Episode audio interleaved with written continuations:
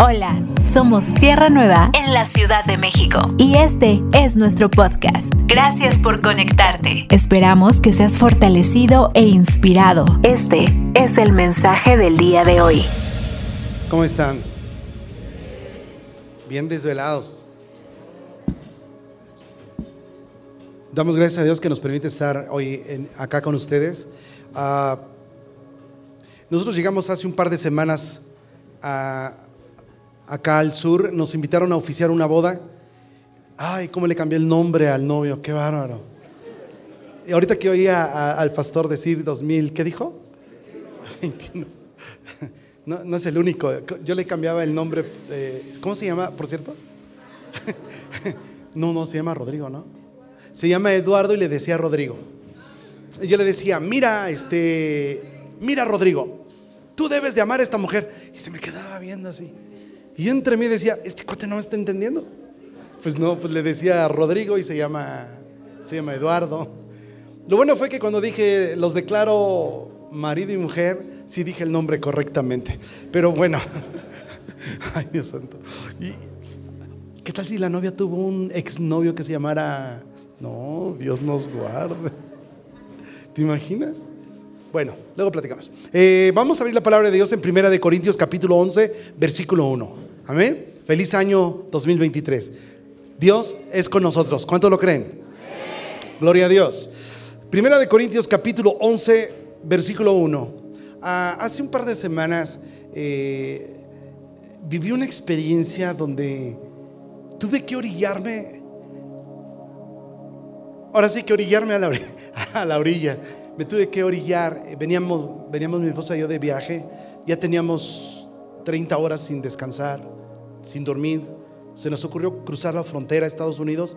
Le dije a mi esposa, nos va a agarrar la línea de 6 horas. Dice mi esposa, te propongo algo. Nos tomamos un café bien cargado, bien cargado. Nos vamos y nos formamos. Y en seis horas que crucemos, nos metemos a un hotel a dormir. Ah, le digo, me parece perfecto. Me tomé mi café bien cargado. Y luego llevábamos un termo. Ya me lo, ya me lo. Le digo, llénamelo otra vez. Yo empecé a entrar en bendición. Mucho café. Y este, que cuando llegamos a la línea, tres carros, amados. Tres carros. No hicimos ni cinco minutos. Digo, mi amor, pero ¿y ahora qué hago? Ya me tomé. Y dice mi esposa, te propongo algo. Vamos a darle hasta donde nos dé sueño. Ah, digo, me parece perfecto.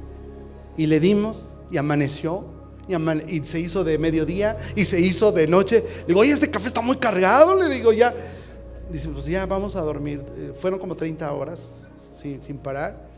Y caí en un sueño profundo. Nos levantamos eh, muy temprano, salimos del hotel, ya brincando a Laredo. Y antes de brincar, precisamente, ahí tuve una experiencia sobrenatural. Pocas veces me ha pasado algo así. Y tuve que orillarme porque no podía manejar, de verdad no podía manejar. Algo me pasó. La gloria de Dios vino sobre mí. Y empecé a llorar y mi esposa me decía, ¿estás bien? Le digo, sí. Y mi esposa empezó a llorar también. Y ahorita que llegamos aquí, le digo a mi esposa, no sé qué me está pasando. Me estoy volviendo o muy chillón o, o qué me pasa. Y sabe que es, es Dios manifestándose en nuestra vida. Y la humanidad, nuestra humanidad es carne y no puede soportar la presencia de Dios. Dios es con nosotros, digan amén. Ya tiene primera de Corintios, capítulo 11, versículo 1.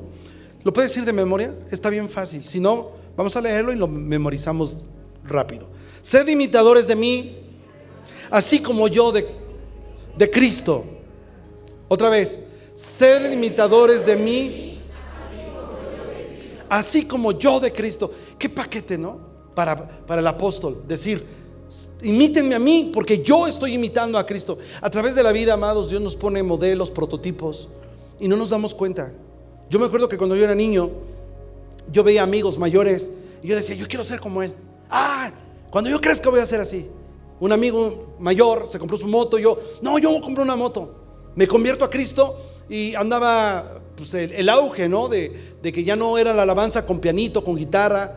con pandero, sino entraron los, instrumentos eléctricos. Y yo me acuerdo que se formó un grupo musical en la iglesia y, el cantante, el hermano Noé, yo decía, yo, quiero ser como el hermano Noé, cantar, uh, cantar, wow, o tocar la, batería. Y, yo no me daba cuenta que Dios estaba poniendo modelos en mi vida para, para desafiarme a ir a más.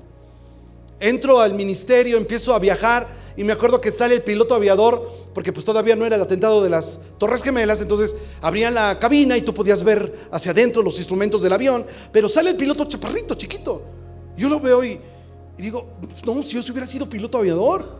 Y, yo decía, ¿por, qué no fui piloto aviador? ¡Qué bárbaro! Y, y así conforme fue pasando la vida, empecé a ver modelos y más modelos. Y un día Cristo me atrapó y me dijo, no hay un mejor modelo que yo. No hay un mejor modelo. Y, entonces entendí que en la vida Dios te pone modelos, prototipos, para desafiarte a ir a más. El tema de hoy es el desafiante. ¿Cuál es el tema? El desafiante. Y no hay un modelo más desafiante que nuestro Señor Jesucristo, que nos desafía a amar, nos desafía a perdonar, nos desafía a ir a más. ¿Cierto o no? Yo le digo a mi esposa, qué, pesado, ¿no? Qué, tremendo cuando los discípulos iban con Jesús y apenas iban llegando al lugar después de una larga jornada de caminata y Jesús decía, no, vamos a rezarnos. Ya iba, ¿no? ¿Quién le cuestionaba? Nadie le cuestionaba. Y cuando yo aprendo esto, digo, Dios me desafía a ser incansable, a predicar la palabra dentro y fuera de tiempo. Y eso siempre ha estado en mí. Entonces, cuando yo empiezo a, escribir el bosquejo de lo que habría de compartir en el arranque del año, me, quedo meditando y digo, la Biblia nos pone modelos. Y hay uno que, pues, la protagonista de la historia lleva el nombre del libro, que es Esther, capítulo 2, versículo 15 del punto que voy a tomar de apoyo para, no como fundamento, sino como un ejemplo de desafío a las mujeres. La Biblia dice que cuando veían a Esther, en este versículo 15, que cuando la veían, ella tomaba favor. O sea, decían, qué bonita, yo voy a votar por ella. En ese certamen de belleza, eh, no todo era belleza, sino hasta el día de hoy, no todo es belleza. Todos digan, no todo es belleza. ¿Ha visto las preguntas que hacen? Por ejemplo, en una ocasión me tocó ver en el certamen de belleza que le preguntaban a una señorita, no sé de qué país, pero le dijeron, ah, ¿dónde se da el café? ¿Dónde se da el café? Veracruz, en, ¿dónde más? Entonces ella respondió, dijo, en un velorio. Todos digan, todos digan, no todo es belleza. Recuerda aquella pregunta tan famosa que eh, quién fue Confucio y la que contestó un chino japonés coreano que inventó la confusión, ¿no? Y yo, no, no todo es belleza. La Biblia cuando yo leo este certamen de belleza, ¿quién, quién habría de ser la, esposa del rey, la, la reina? Y, veo y leo que dice que ella no solamente era bella, sino procuraba obedecer todo lo que decía el jefe de los eunucos que estaba encargado de las, de las señoritas, de las mujeres, de las doncellas. Ella era obediente, era fiel. Se le decía, no vayas cuando el rey no te llame hasta que él te llame. Claro, bañate, se bañaba. Ay, no, es que hace mucho frío. Y entonces leo esto y digo, ¿qué, qué, ejemplo de, de, integridad, de honestidad, pero más de pureza e integridad de esa mujer. Y es un desafío para las mujeres hoy en día leer la historia del libro de Esther y entender que es un ejemplo de pureza, de integridad, de fidelidad al Dios Todopoderoso. Digan amén. Entonces yo veo este desafío. Hay otro desafío en la Biblia que está en el libro de Daniel. Y voy a hablar de Daniel y sus amigos cuando los iban a meter al horno de fuego porque desobedecían el, eh, hincarse y adorar a la estatua. Recuerdo que cuando leí la historia me quedé meditando cuando decía el rey, el Nabucodonosor decía, voy a mandar traer a los músicos y cuando toquen, quiero que ustedes se, se hinquen. Y ellos dijeron, no, no, no te molestes en traerlos. Sepa, oh rey, que nosotros no nos vamos a hincar, porque nuestro Dios nos puede librar del horno de fuego. Pero si fuera el caso que no nos libre, como quiera, como quiera no vamos a adorar la imagen. ¡Wow! ¡Qué ejemplo y qué desafío de fe! Digan amén. Y cuando yo leo esta historia, digo, esto me desafía a que por nada doblegue mi fe, sino estar firmes en el nombre poderoso de nuestro Señor Jesucristo. Hay desafiantes en la Biblia, uno y otro, pero aquí es donde entro al consejo de lleno en la palabra de Dios. De hecho, veníamos hablando mi esposa y yo y nos quedamos allá abajo todavía platicando un buen rato acerca de un hombre llamado Apolos. Esto está en el libro de Hechos, capítulo 18. Dice la Biblia que este hombre era un hombre íntegro, valeroso, predicaba con denuedo, predicaba la palabra de Dios con mucha pasión, era elocuente, y dice la Biblia, pero predicaba hasta el bautismo de Juan. Lo que él había conocido hasta el bautismo de Juan. Y de pronto aparece en la escena una mujer llamada Priscila y Aquila. ¿Recuerda esa historia? Y Priscila dice, este cuate está predicando hasta, hasta ahí nada más, pero no conoce lo demás. ¿Y qué hacen? Lo llamaron en secreto y entonces Priscila le enseña le enseña el conocimiento de lo que es el reino de Dios de nuestro Señor Jesucristo. Y entonces él escuchaba la enseñanza de quién? De Priscila. Todos digan, de Priscila. Mire, amado, él era un hombre judío y, y la tradición judía, la mujer no podía hablar, no podía enseñar. Yo me quedo pensando, dije, ¿qué rollo con este amigo? O sea, está rompiendo las reglas, pero, pero él tenía humildad, él tenía un corazón sencillo. Digan amén. Era un desafío para él, claro, pero él, veía el desafío y el aprender, el tener el conocimiento. Dice la palabra de Dios que después de que Priscila le enseña la palabra y el conocimiento del reino de nuestro Señor Jesucristo, él sale y no solamente con el mismo denuedo, no solamente con la misma pasión, no solamente con la misma elocuencia, sino confrontaba a los judíos hablando del reino de nuestro Señor Jesucristo. Y los judíos no podían contradecirle porque decían, tiene verdad. Pero él había aprendido. Amado, cuando viene un desafiante en nuestra vida, un desafío, sea una enfermedad, sea una circunstancia adversa, si no tienes, si no tengo la suficiente humildad, esto me va a pasar de noche. Hay que tener humildad, amados. Ante los desafíos debe de haber, ¿qué? Humildad. Yo le decía a mi esposa, mira amor, si viene un tiempo difícil a nosotros y no tenemos humildad, si no somos altivos, somos orgullosos, nos va a pasar de noche y posiblemente vuelva a repetirse otra vez la circunstancia. Más nos vale aprender del plan y el propósito de Dios para avanzar y crecer, madurar y reproducirnos en el nombre de Cristo Jesús. ¿Cuántos dicen amén? Pero, pero Apolos aprendió, aprendió la lección. Esta parte me, me llena de regocijo. Y le decía a mi esposa, San Juan capítulo 1, versículo 42. Andrés, el hermano de Simón, que después se llamó Pedro, hijo de Jonás. Dice la Biblia que Andrés trajo a Jesús delante de, Simón Pedro. Y, y, cuando lo miró, quiero leer la parte, quiero leer San Juan capítulo 1, versículo 42. Y trajo a Jesús, lo está trayendo Andrés. Mirando Jesús, dijo, tú eres Simón, hijo de quién? De Jonás. Y tú serás llamado. O sea, Pedro. ¿Qué quiere decir Pedro? Bueno, ahí está la corrección, la traducción. ¿Sabe algo? Jesús le estaba profetizando. Yo le digo a mi esposa, Jesús estaba profetizando. Yo te veo, tú eres Simón, vara débil, caña débil. Yo te veo débil, pero serás Petros, serás una piedra, una piedra viva. Jesús estaba viendo en él un proceso, un proceso finalizado. Así nos ve el Señor Jesucristo. Sea, él no ve, él no ve a un Elías con defectos, con detalles, desmemorizado, cambiándole el nombre al novio. No, no, no, no. Ya estaba a punto de casarlos y la novia dice, las Biblias, las Biblias, ah, las Biblias, hombre, ¿por qué no? ¿Por qué no me dijeron si ahí está apuntado? Ah, pues cierto. Entonces, Jesús no ve el defecto o la, de, lo desmemorizado que puede ser. Él ve él ve el producto finalizado. Otra vez, otra vez. Él ve el producto finalizado. Él, usted puede voltear a ver y decir, no, este está bien defectuoso, no, esta está bien defectuosa. ¿No? Pero qué bueno es que Jesús no nos mira así. Él nos mira con un acabado finísimo. Digan amén. Usted se puede ver si no, no sé si llega el 2024, vamos empezando el 23 y ya me siento cansado, pero Él te ve bendecido, prosperado, Él te ve con el término acabado, levantado, manifestando la gloria y el poder de nuestro Señor Jesucristo. Digan amén.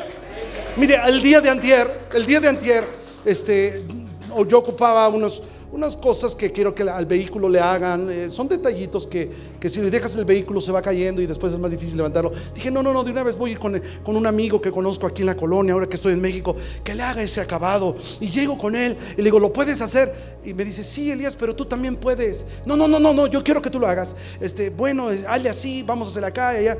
Y bueno, y ya traía prisa. Le digo, bueno, Arturo, este, me tengo que ir, me tengo que ir. Luego nos vemos, Arturo. Este, sí, Elías, eh, el año ha sido difícil. Eh, y yo volteo y le digo, sí, sí, sí, sí, pero este, te veo luego, te veo para el año que viene, ¿no? O te veo al rato para darte tu abrazo. Elías, este, pues estamos vivos porque Dios es bueno. Sí, sí, sí, pero, pero luego te veo, luego te veo, luego te veo. Este, ¿qué onda? ¿Cuánto vas a cobrar? Eh, no, luego vemos eso. Pero eh, estamos de pie, estamos de pie, Elías, y, y eso ya es ganancia. Sí, hombre, sí, sí, sí, sí, pero yo sí bien, o sea, no me caía el, el 20, como dice, no me había caído el 20, amados, que él me estaba gritando, su espíritu estaba gritando, ayúdenme, ayúdenme, por favor. Y yo, ya, ya, ya, hombre, ya, ya, sáquese, ¿no? Y entonces cuando digo, bueno, luego te veo, y me dice, ya no aguantó, él ya no aguantó en la calle, estábamos en la calle, los carros pasan. Yo, de hecho, hasta me distraje porque pasó un perro, un perro muy bonito. Y yo, ah, chulada de perro, tendrá dueño este perro. Y él dice, no sé qué voy a hacer. La religión no me sirve para nada. Y no tengo a dónde ir, Elías. Y empieza a llorar. Y ya cuando lo vi llorando, dije, ora. Porque ver a una mujer llorar, pues como quiera, ¿no? Lloran hasta porque una flor se marchita. Ay, mi flor. Ya lloro. Porque se les va el periquito. Ay, mi mamá, cómo lloraba con su perico ahora que se le fue. Andaba en las calles como, así como loquita. Periquito. Y yo, mamá, por favor, vete. Luego les cuento la historia, estuvo muy curiosa. Regresó el perico. Bueno. Y, pero ver un hombre, un hombre formal, con las tres Fs, ¿no? Feo, fuerte y formal. Y, yo dije, se quebró. Y, y le digo, ¿estás bien? Mi hermano tiene un tumor en la cabeza. Y le dan ataques epilépticos. Apenas acaba de comenzar. Me dio COVID, Elías.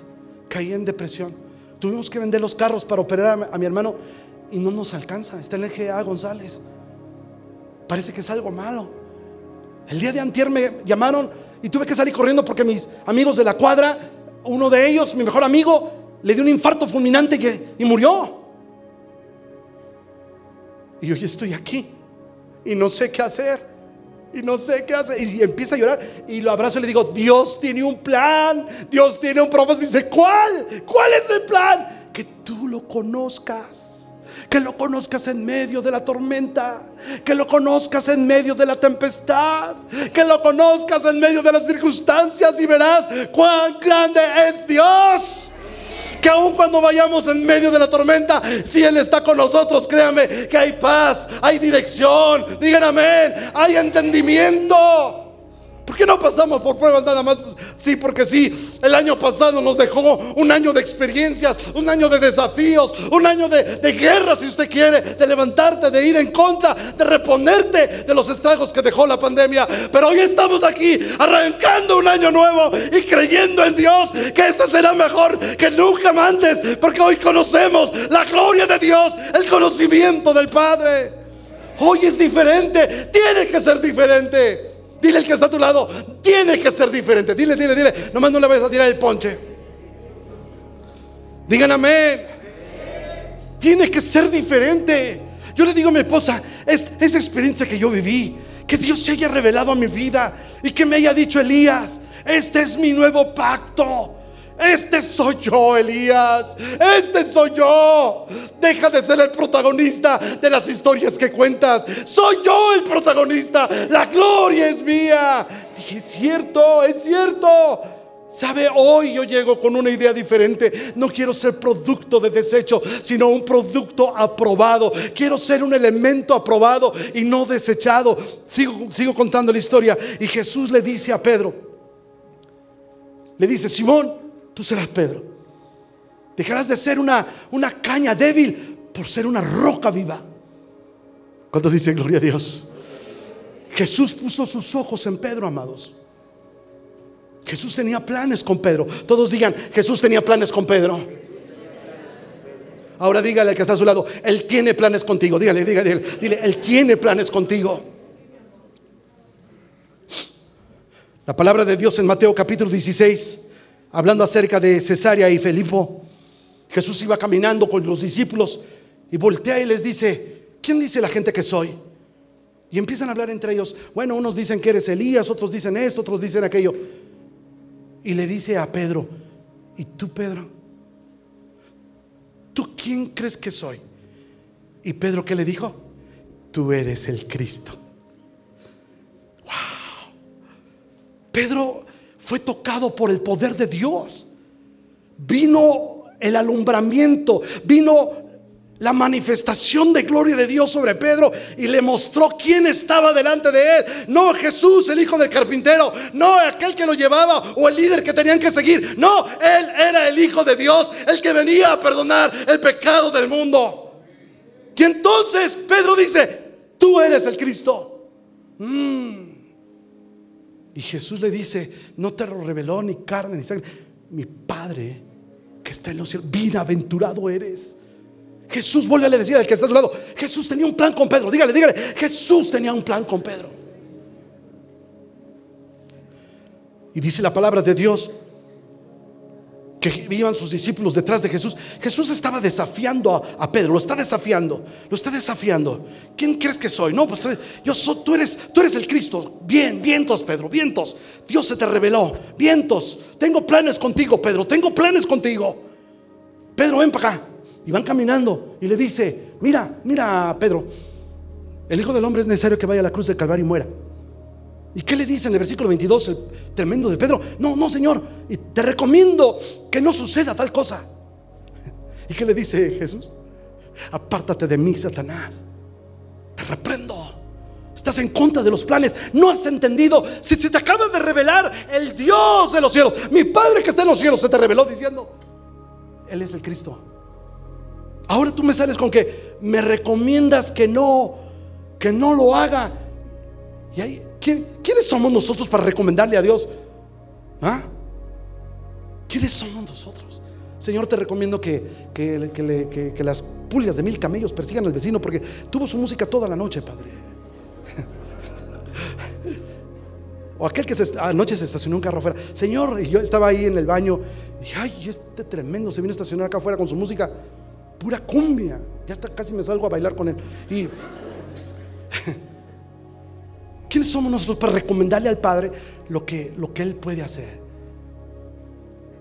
Te recomiendo, Jesús, que no vayas a la cruz. No lo hagas, no hagas tal cosa. Jesús lo reprende. Mateo capítulo 17, en la estancia de Capernaum. Pedro se levanta, Pedro está opinando, Pedro le dice a Jesús y, Jesús tratando de, de, guiarlo, de moldearlo, de prepararlo para el plan que él tenía. Lo desafiaba en la fe, lo desafiaba viviendo una vida sobrenatural. Cuando Dios se le revela, Jesús lo lleva en ese punto. Pero cuando están en Capernaum, escucha esto, está poderoso. Vienen, digan, no, no hay coincidencias, dígalo cuando vienen los, los cobradores de impuesto del templo. Atención, Jesús no estaba en contra del impuesto. De hecho, la Biblia dice, dad al César lo que es de César y a Dios lo que es de Dios. Pero Jesús en este caso va en contra de todos los rudimentos, todas las costumbres que rodeaban la ley. Jesús no estaba en contra de la ley. Jesús estaba en contra de todas las costumbres humanas que le habían puesto a la ley. Atención. Mucha atención con eso. No es que Jesucristo y la ley. No, Jesucristo no vino. Vino a cumplir la ley. Pero había cosas en la ley que no eran de la ley.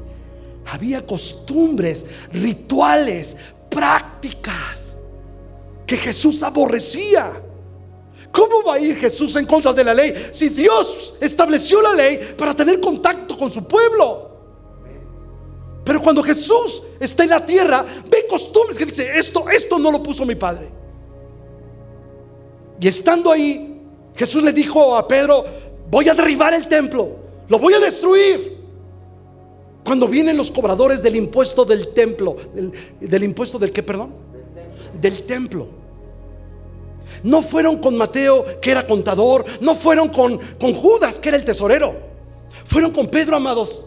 Fueron con Pedro y le preguntan, no hay coincidencias, le preguntan, oye, oye, este, tu maestro paga el impuesto del templo. ¿Y qué dijo, qué dijo Pedro? Sí, claro, claro. Nosotros pagamos el impuesto del templo. Ni siquiera consultó a Jesús. Él se adelantó. Pedro, Pedro, ¿qué no estás entendiendo? Esas son costumbres, son costumbres judaicas. Jesús se le queda viendo y dice, ¿qué pasó? No, pues que nosotros pagamos el impuesto del templo, ¿no? ¿Qué no te acabo de explicar, Pedro? Que voy a destruir el templo. O sea, yo no voy a derramar una gota de sangre por, por un, un templo de cuatro paredes. Mi sangre va a ser derramada por la iglesia, los redimidos, aquellos que me acepten por el mundo, que me acepte como su salvador. No por un templo hecho de manos de hombre, no. Pero bueno, ya les dijiste, ¿no? Ve y saca un pez y de ahí saca las monedas para pagar el impuesto. Ese era el Pedro, amados. Ese era el Pedro que Jesús estaba desafiando para llevarlo a un punto de manifestación de su gloria. Y lo más tremendo de todo esto es cuando Jesús muere en la cruz del Calvario y resucita, Él camina enseñando durante 40 días el mensaje del reino de Dios. Él dice, es necesario que yo me vaya para que Dios envíe el consolador. El Espíritu Santo, Hechos capítulo 2. Y cayó el Espíritu Santo sobre toda la gente, ¿cierto o no? Todos los que estaban ahí fueron llenos de la gloria de Dios. Entonces Pedro se levantó con denuedo y gritó, varones judíos. ¿Quiénes son los que estaban ahí? ¿Sabe quiénes son los que estaban ahí? Déjenme ver mis notas porque mi esposa me hizo el, el bosquejo y no sé si me lo apuntó así. Le voy a decir, pardos, medos, elamitas, de Mesopotamia, de Judea, de Capadocia, de Asia, de Egipto, de África, de, Roma, crecenses y árabes. Prácticamente todo el continente, amor. Todo el continente estaban ahí metidos cuando cayó el Espíritu Santo. Era la oportunidad para que Pedro dijera, Jesucristo es el Mesías, el Salvador. Pero él se refiere a los judíos diciendo, varones judíos. Más adelante dice, israelitas. Eh, otra vez, pues ¿quiénes son los que estaban ahí? Todos. Es como si ahorita viniera un predicador y el predicador dijera, guatemaltecos. ¿No? Chapines. Ay, no hay ningún guatemalteco, ¿verdad? ¿Se imagina?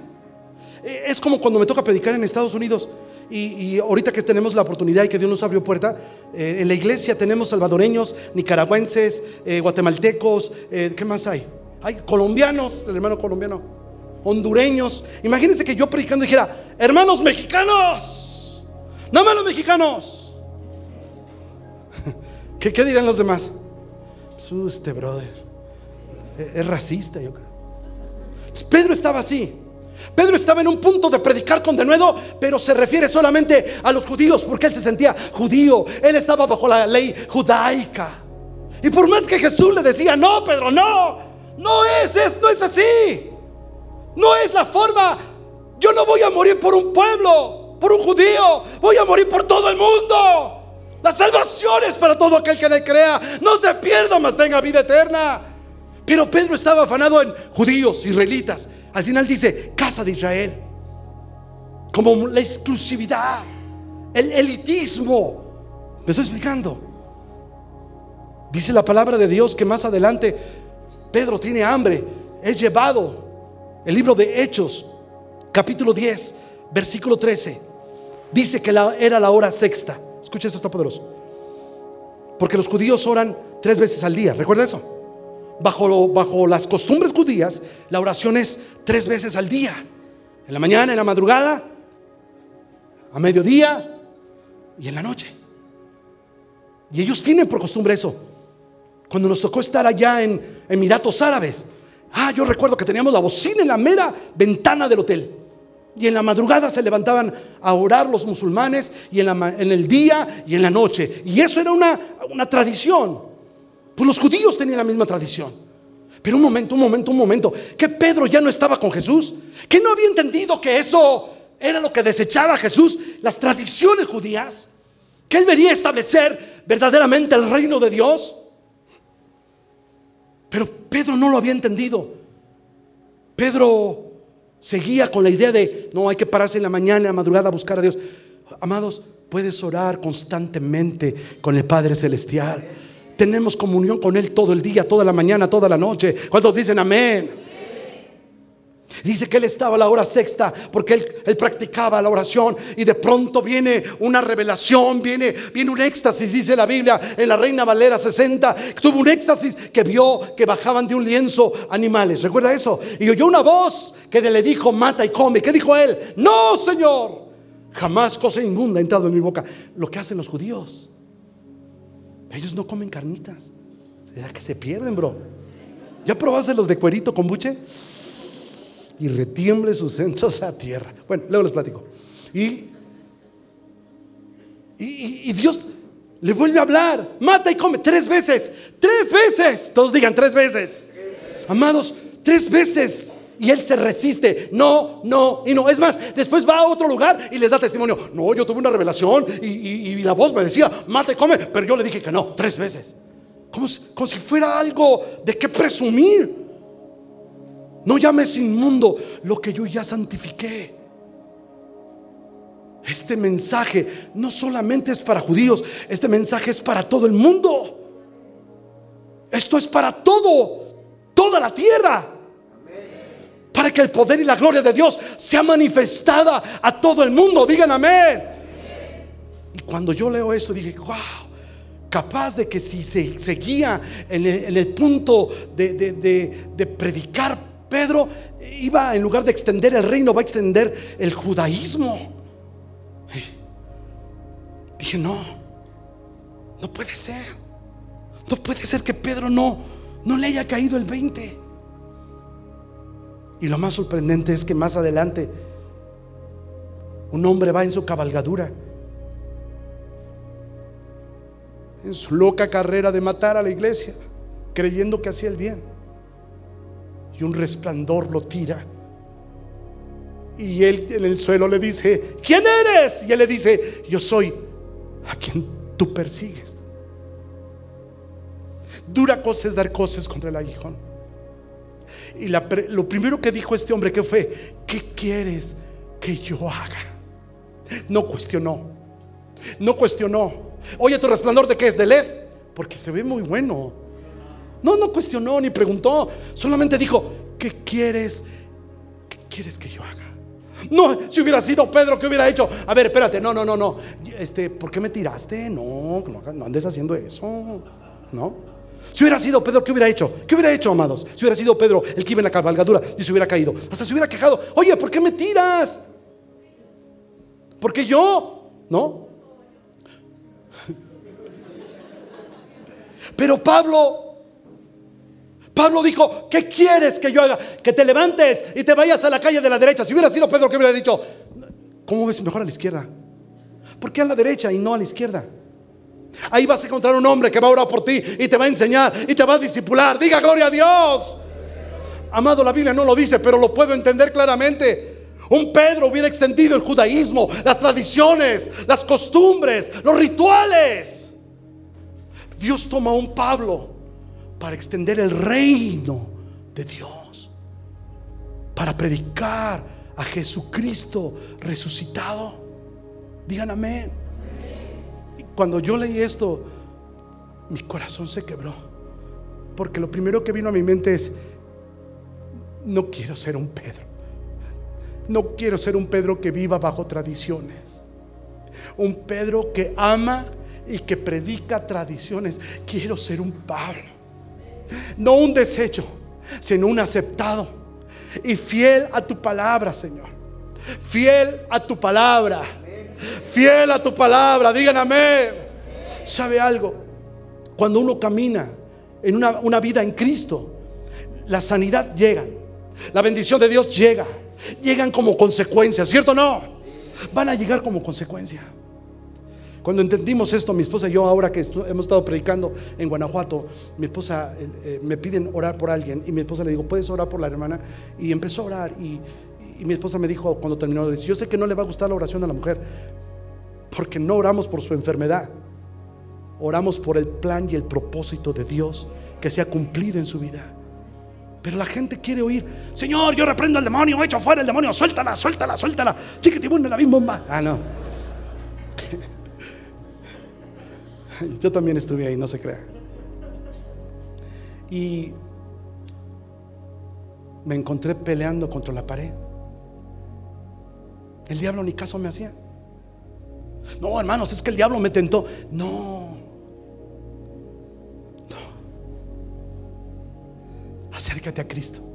Vive en Cristo. Digan amén. Y cuando yo entendí esto, dije, quiero ser parte de lo que vas a hacer. Mira, amado, escuche, con esto termino. La iglesia tradicional, que ama las costumbres, los rituales, seguirá por años dando vueltas ahí. Mientras que los homosexuales, lesbianas, abortos, delincuencia organizada sigue creciendo. No los va a detener nada ni nadie, a menos que una iglesia con el conocimiento de Dios se levante y trastorne su mundo. Yo entendí, dije, ¿qué hizo Pablo para ser llevado a la cárcel? Oh, los que lo vieron decían, Pablo y sus, sus acompañantes están trastornando el mundo. Dije, ¿qué hacían? Yo quiero trastornar el mío. ¿Cuántos quieren trastornar su mundo? Lo cambiaban, predicaban de Cristo. La gente se convertía a Cristo. Había milagros, sanidades, prodigios. ¿Cierto o no? Pues la gente quería decir, esto es lo bueno. Ya no palabrería, ya no costumbres, ya no rituales, sino verdad. Una verdad que transforma, que cambia. ¿Sabía que la salvación es cuestión de distancia? El, el, amar y el retener tu salvación y magnificar y glorificar el nombre de Cristo se trata de distancia. ¿Cuántos saben eso? Yo no lo entendía. Cuando el apóstol Pablo dice, ¿cómo descuidar una salvación tan grande? Y debatimos, ¿se pierde o no se pierde? Mi esposa me dijo, ¿qué pasaría si un día tú me dices, amor, si paso la noche con una amiga, sin tener relaciones, ¿eh? con una amiga, ¿tú me dejarías? Mi esposa me dijo, pues ¿en qué estás pensando? Para que tú me preguntes eso, ¿en qué estás pensando? Es lo mismo cuando tú me dices, ¿la salvación se perderá? ¿Sí o no? Pues ¿qué estás pensando? El que piensa en pan, ¿verdad? Hambre tiene. Y le dije, no, pues es cierto. No se trata si se pierde o no. Lo que dice el apóstol Pablo, ¿cómo descuidar una salvación tan grande? Si usted se sube aquí a la azotea, ¿de qué tamaño alcanzaremos a ver el estadio Azteca? ¿De qué tamaño se verá? Pues más o menos de este tamaño, con una cuarta lo mide, ¿no? Pero si tú te vas ahí al patio, a la primera columna de entrada y ves el estadio, ¿de qué tamaño se ve? ¿De qué tamaño ves tu salvación? Si la ves pequeña, preocúpate, ¿eh? Porque estás muy lejos. Más vale que la veas gigante. Está cerca. Está cerca entonces. Y lo que es pequeño es insignificante. Y lo que es insignificante no se valora. Por eso se hace fácil echarse dos que tres y amanecer quién sabe en dónde. Uy, ¿qué pasó? Uy, qué loco me puse, mano. Estoy en Acapulco. Y el carro en la alberca, ¿no? Qué rollo. Bien Luis Miguel. Ay. ¿Por qué? Porque es insignificante. Pero el día que conoces la grandeza de Dios dices, no puedo alejarme de esta maravilla, de esta grandeza, de esto tan bello y tan hermoso. Digan amén. 2023, el año de la reposición. Es lo que mi esposa y yo estamos compartiendo. ¿El año de la qué? ¿Y qué es reposición según el diccionario de la lengua real española? Mm, restitución es reponerse algo que se desgasta, hay que reponerlo. Es el año donde Dios no es restitución, es reposición. El lugar donde Dios quiere que estés. En un lugar de autoridad, en el lugar de dominio, en un lugar donde su gloria sea manifestada Y como consecuencia, milagros y señales vendrán a nuestra vida, que es lo que menos nos importa. Lo que menos nos importa es que la gloria de Dios sea manifestada en este mundo. Digan amén. El año de la reposición. Termino, no está en el plan, no está en, el bosquejo. Es más, ni siquiera se lo dije porque a ella no le gusta hablar. Pero le voy a dejar el lugar a mi maestra, hermana Maticia. Ven. Ven. Reposición. Amados, Dios les bendiga. ¿Por qué me haces esto? Em, no es que nuestro Dios nos haya quitado de un lugar. Creo que nosotros hemos tomado otras cosas que nos hemos afanado en, otras cosas y venimos improntados con religiosidad, venimos improntados con necesidades personales, que no está mal que, anhelemos tener cosas, pero entendiendo que la vida en Cristo nos lleva a tener una vida efectiva, que nos lleva al cumplimiento de todas las cosas, al cumplimiento del propósito por el cual Dios dejó a su iglesia en la tierra. Y reposición, volver a una posición en donde después de la muerte y resurrección de Cristo dice que el Padre lo, exaltó hasta lo sumo y lo sentó a la, diestra del Padre. Y dice la palabra que juntamente con Él nosotros estamos sentados. Por lo tanto tenemos dominio, tenemos dignidad de hijos, tenemos dádivas que el Padre nos da, tenemos una vida deleitosa. Trabajamos pero en deleite, ya no trabajamos frustrados, ya no trabajamos necesitados, angustiados, ya no se desgastan nuestras fuerzas porque cuando trabajamos en la fuerza que nosotros podemos tener, nos podemos frustrar. Pero hoy hacemos uso y nos posicionamos en la, en la posición, valga la redundancia, donde el Padre nos puso. Y eso es en los lugares celestiales, juntamente con Él, sentados. Gracias. El año de la reposición. Dios nos, nos pone en el lugar donde siempre debimos estar. Digan amén. 2023 es un año donde Dios nos pone en lugares como lumbreras, en lugares de autoridad, en lugares de dominio. El gran desafiante, nuestro Señor Jesucristo, desafió a Pedro, desafió a Pablo, nos desafía Esther, nos desafía Daniel, pero hay alguien que nos desafía más no Señor Jesucristo. Pablo dice ser imitadores de mí, así como yo de Cristo. ¿Cuántos quieren decirle a Dios, conjunto conmigo, será un año diferente, Señor? Claro que sí, claro que sí. Este año tiene que ser diferente, porque tú estás en mí, tu palabra mora en mí. El enemigo ha asustado.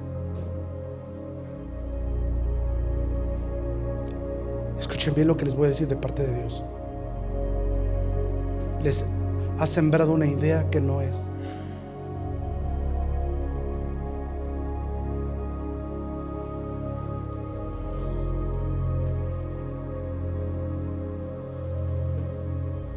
El Señor de la gloria te dice y habla hoy.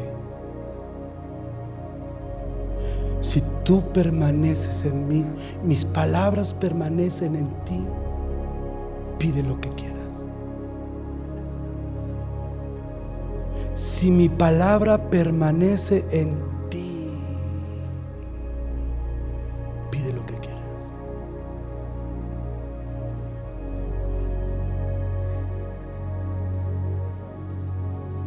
El Señor nos desafía a creer, nos desafía hoy. Tan solo cree. Yo veo una tormenta que se aleja. ¿ah? Yo veo una tormenta que se aleja, pastor. Vienen tiempos buenos, tiempos de paz. Voy a soltar una palabra con poder. Cierren sus ojos. La ciencia va a ser confundida. Escúchame. Se van a confundir. Porque cuando la gloria de Dios es manifestada, la ciencia no encuentra respuestas va a ser confundida. Buscarán resultados según el historial. y no va a checar, no va a concordar. Verás la gloria de Dios. Pero el Señor dice hoy, comprométete conmigo, comprométete. Comprométete. Comprométete conmigo. Más. Más. En el nombre de Jesús. En el nombre de Jesús. En el nombre de Jesús. Ven, ahora toca, Señor, y sella esta palabra.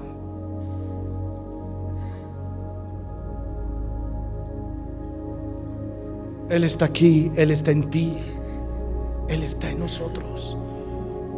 Y Él manifiesta su gloria ahora.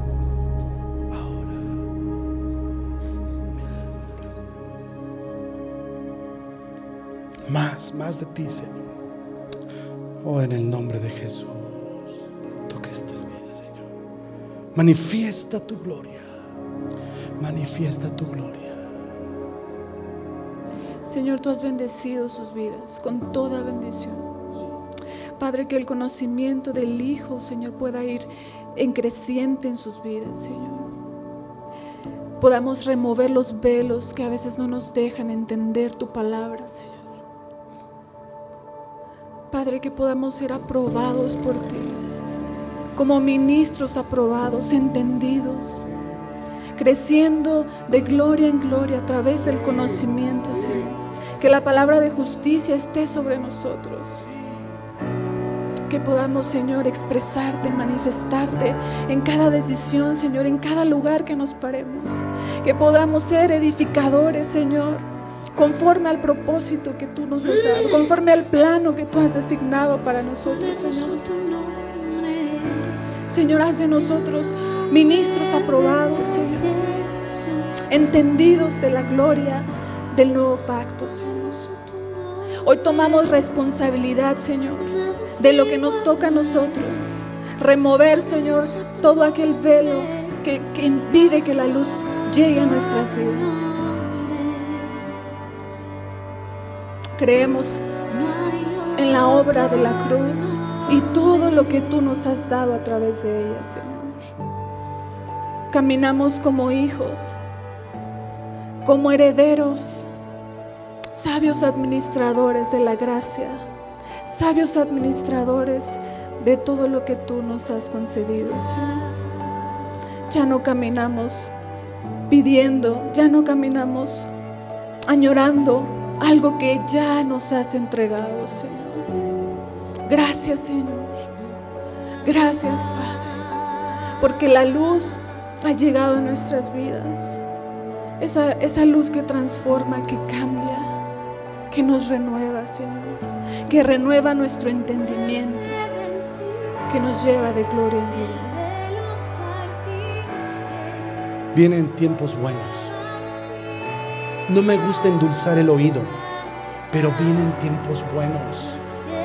Tiempos de cosecha, recursos, tiempos buenos. Tiempos buenos. Porque un embajador es la palabra que está en mi mente. Porque un embajador no puede caminar sin recursos. Todo un reino le respalda en recursos, en autoridad, en dominio. Son intocables. Son intocables. Son intocables porque son embajadores del reino. Y nadie puede decir lo contrario. Hoy Dios habla al corazón, al espíritu, donde Dios dice, no serán tocados. Recursos, recursos, recursos. Mm, mm, más, más, más, más, más.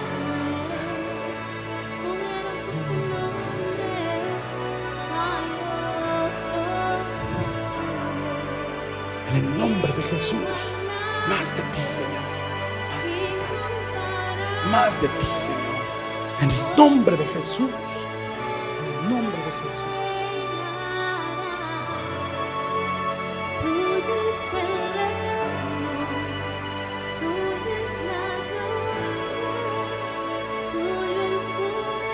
Ven Espíritu, toca, toca, manifiesta, manifiesta tu presencia.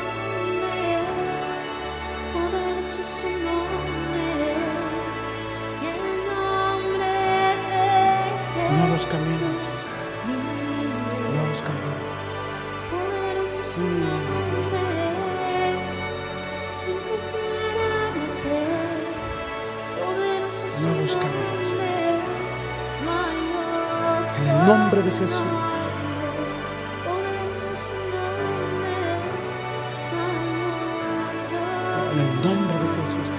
Tus ojos cerrados, levante su mano derecha. Levante su mano derecha. Y la izquierda póngala en su, en su corazón, en su pecho.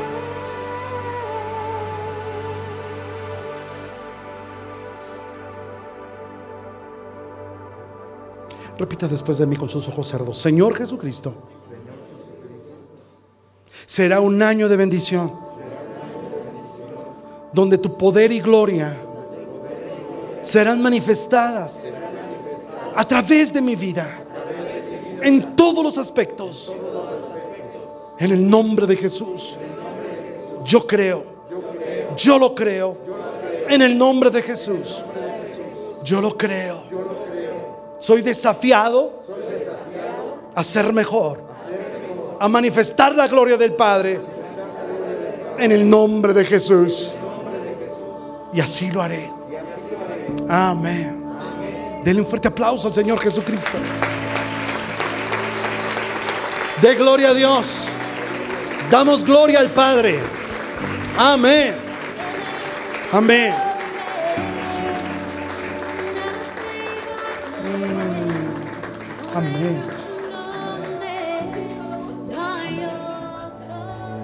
Hay un mundo, un mar de gente que tiene hambre de ti.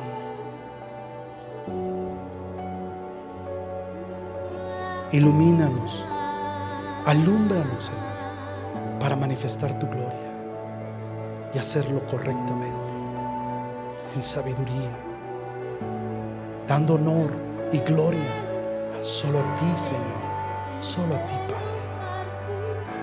Demos gracias a Dios. Amén.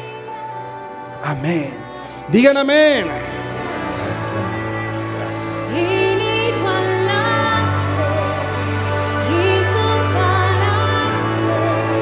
Gracias Señor, gracias Señor, gracias. Porque lo que bien empieza, bien acaba y estamos seguros de eso. Para escuchar más mensajes como este, asegúrate de suscribirte a nuestro podcast para no perderte ningún episodio. Síguenos en nuestras redes sociales. Tierra Nueva, Comunidad Cristiana. Gracias por escucharnos.